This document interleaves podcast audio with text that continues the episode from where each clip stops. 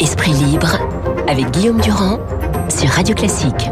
Il est 8h42, passez la meilleure journée possible. La température va être un petit peu plus douce, mais après tout, c'est le bonheur, c'est le printemps, le sacre du printemps. Nous écouterons d'ailleurs Stravinsky à la fin de cette intervention. Mon cher Eric, bonjour. Bonjour.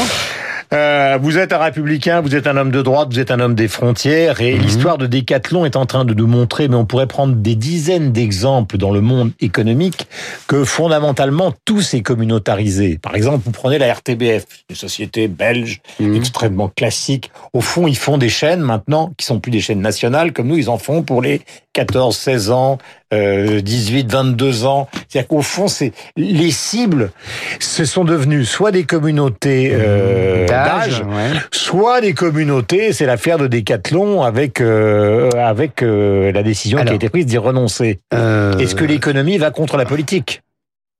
Ah ben l'économie... Ah, attendez, parce que là, vous posez plusieurs questions à la fois. Donc, l'économie mondialisée va contre les nations. C'est une évidence, première étape. Deuxième chose, euh, le capitalisme se moque complètement de ni de l'idéologie, de la morale, etc. Il est axiologiquement neutre, comme on dit, c'est-à-dire que l'important c'est l'argent. Hmm.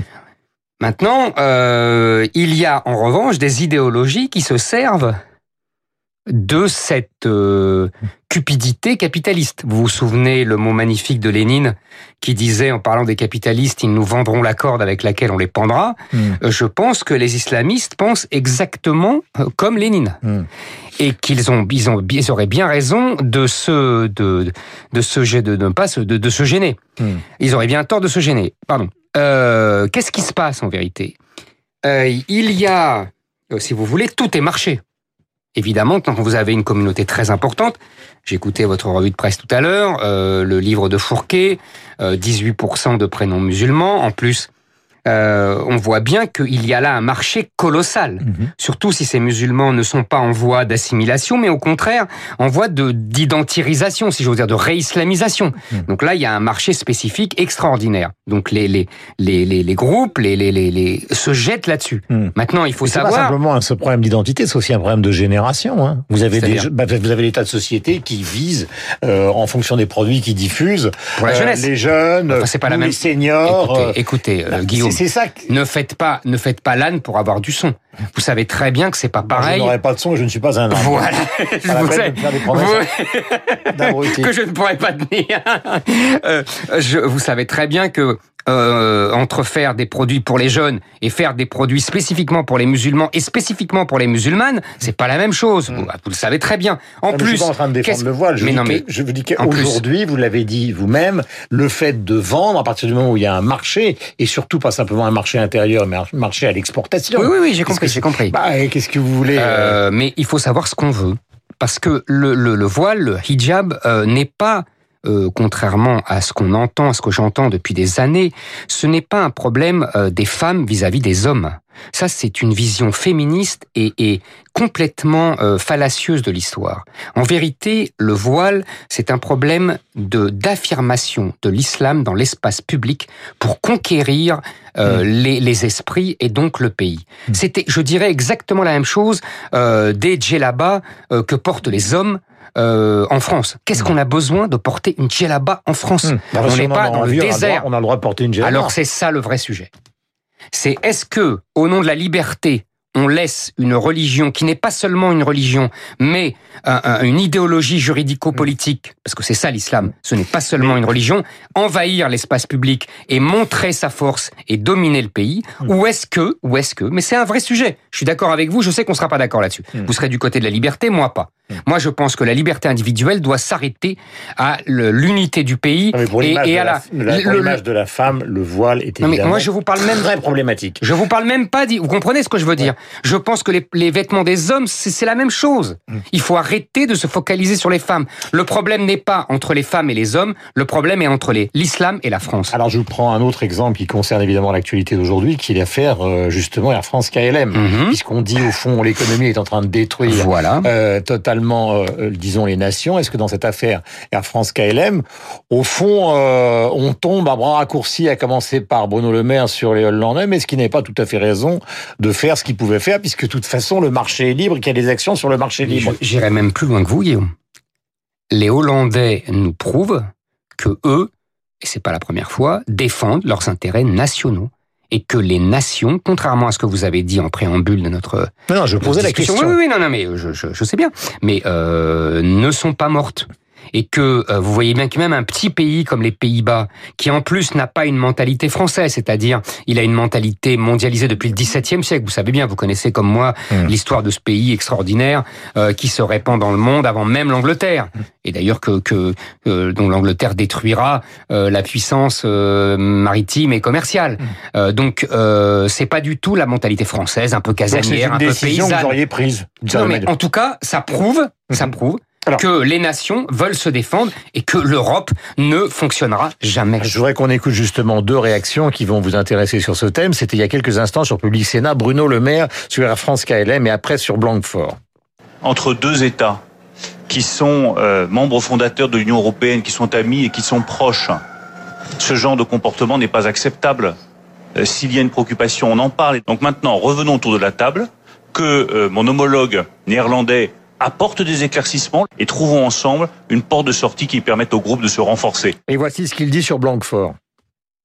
J'estime que ce comportement n'est pas digne d'une grande entreprise industrielle. Moi, ça m'incite à dire une nouvelle fois que nous avons besoin d'un capitalisme différent et qui ne pense pas systématiquement uniquement à son cours de bourse parce que ce genre d'attitude est incompréhensible et révoltante pour tout le monde. Voilà, Bruno Le Maire est un personnage brillant, mais là on a l'impression quand même, après un match de rugby, du mauvais joueur, quoi, d'une certaine manière. Ah, moi je dirais pas ça, moi je dirais, euh, vous vous souvenez la chanson de Dalida et de Delon qui me fait toujours hurler de rire oh. aujourd'hui, parole et parole et parole. Ouais.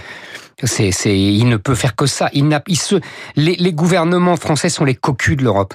Ils se sont dépouillés de leur pouvoir au nom de l'idée européenne, au nom de l'idéal européen, européen, mhm. et ils se retrouvent complètement démunis, alors que, euh, si vous voulez, le problème du capitalisme français depuis toujours, c'est que c'est un capitalisme sans capitaux, et donc qui compensait le manque de capitaux par l'État. Hmm. On s'est dépouillé de la puissance de l'État, les autres, ils ont toujours leurs capitaux. de la politique de Macron concernant l'ISF. Il faut absolument faire revenir en urgence Tout les capitaux en France, car il y a une sous-capitalisation qui est dramatique. Chronique, chronique depuis le 19e siècle. Hmm.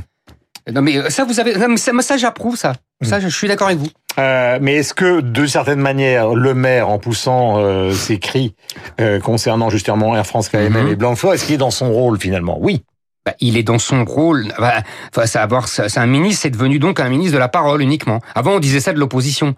Normalement, un ministre, euh, il a les moyens. il n'a aucun moyen eh ben, d'obliger les entreprises. C'est ce que pas la Commission européenne qui joue un rôle là-dedans, ce sont les entreprises. Force, c'est pas l'Europe. Je vous, mais oui, mais je suis d'accord. Mais je vous répète, la France, au nom de l'Europe, s'est dépouillée de ses prérogatives. Je vous rappelle que Pompidou convoquait les grands patrons à l'Élysée. Hum et il leur donnait des ordres. Mais vous êtes toujours dans la nostalgie de Non, non, je vous explique une situation qui a été différente, parce qu'on l'oublie.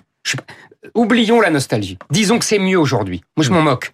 Essayons de parler à froid. Hum. Vous comprenez Non, je ne dis pas que c'est mieux aujourd'hui. Peut-être, moi je pas mieux avant et ça peut être pire aujourd'hui. Ce que je veux dire, c'est que comment gérer, si vous mettez la peau d'un ministre de l'Industrie, mmh. comment gérer... Ils ne peuvent rien faire. Comment gérer une situation qui est finalement, qui, qui est celle des marchés boursiers dans le cas de l'affaire KLM, parce que, et qui est celle d'une décision dans l'entreprise dans le cas de Ford.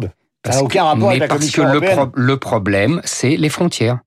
Le problème, c'est que quand il a un État n'a plus de frontières et ne peut plus protéger ses frontières et ne peut plus empêcher les mouvements de capitaux, etc., il est démuni. Il faudrait qu'on écoute Mounir Majoubi qui est sur Radio Classique parce que c'est aussi un sujet qui concerne le, le transfrontalier. C'est l'influence ou la crainte d'une intervention donc internationale dans des élections. Il s'agit des élections européennes évidemment, mais ça peut concerner toutes les élections du monde, notamment avec les enquêtes qui concernent les liens de Donald Trump avec la Russie. Voici ce qu'il disait sur par exemple la chaîne d'information russe Russia Today. Cette rédaction est connue pour euh, les prises de position fausses, pour l'utilisation de biais dans le traitement de l'information. Mais moi, je vais vous dire ce matin que j'ai... Vous les surveillez ou pas? Moi, j'ai peur de beaucoup plus que de ces deux-là. Aujourd'hui, il y a des groupuscules, il y a des extrêmes droites mondiales qui sont très financés, se réunissent, se retrouvent mm -hmm. pour que des paroles libres, comme ils disent, se mm -hmm. forment. Et ceux-là sont massivement producteurs de fausses informations. Voilà, donc la patronne de Russia Today explique que les informations qui sont diffusées par sa chaîne installée à Boulogne-Billancourt sont décidées à Boulogne-Billancourt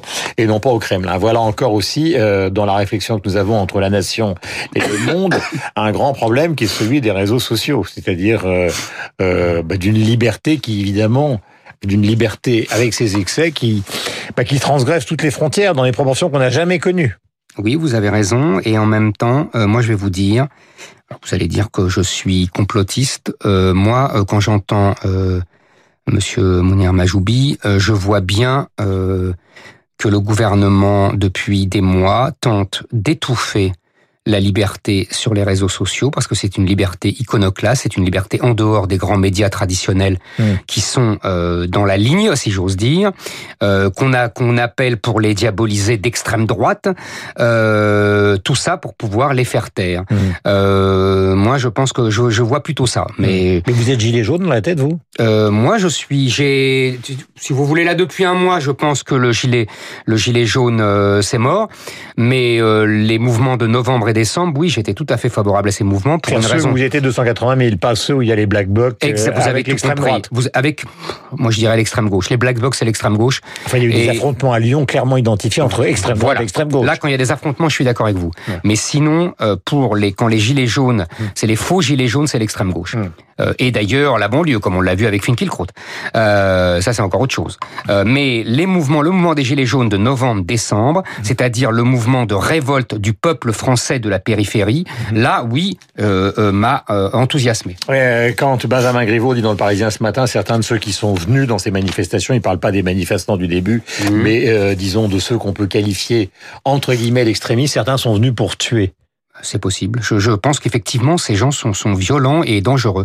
Euh, je vous dis, moi, j'ai reçu euh, pas mal de mails de, de, de, gilets jaunes du début, des gens qui m'écrivent, etc. Parce que évidemment, euh, je suis un peu connu de tous ces gens, et ils me disent qu'ils sont eux-mêmes menacés par euh, les black blocs, par euh, les gens qui viennent hmm. d'ailleurs. Ils sont eux-mêmes menacés. Est-ce que vous croyez à la fin du mouvement? Est-ce que vous avez l'impression aujourd'hui que le mouvement va s'éteindre avant les européennes? Je ne sais pas. Je peux pas vous dire. J'ai l'impression qu'il s'effiloche et que je vous dis surtout, il a, il a payé cher sa désorganisation.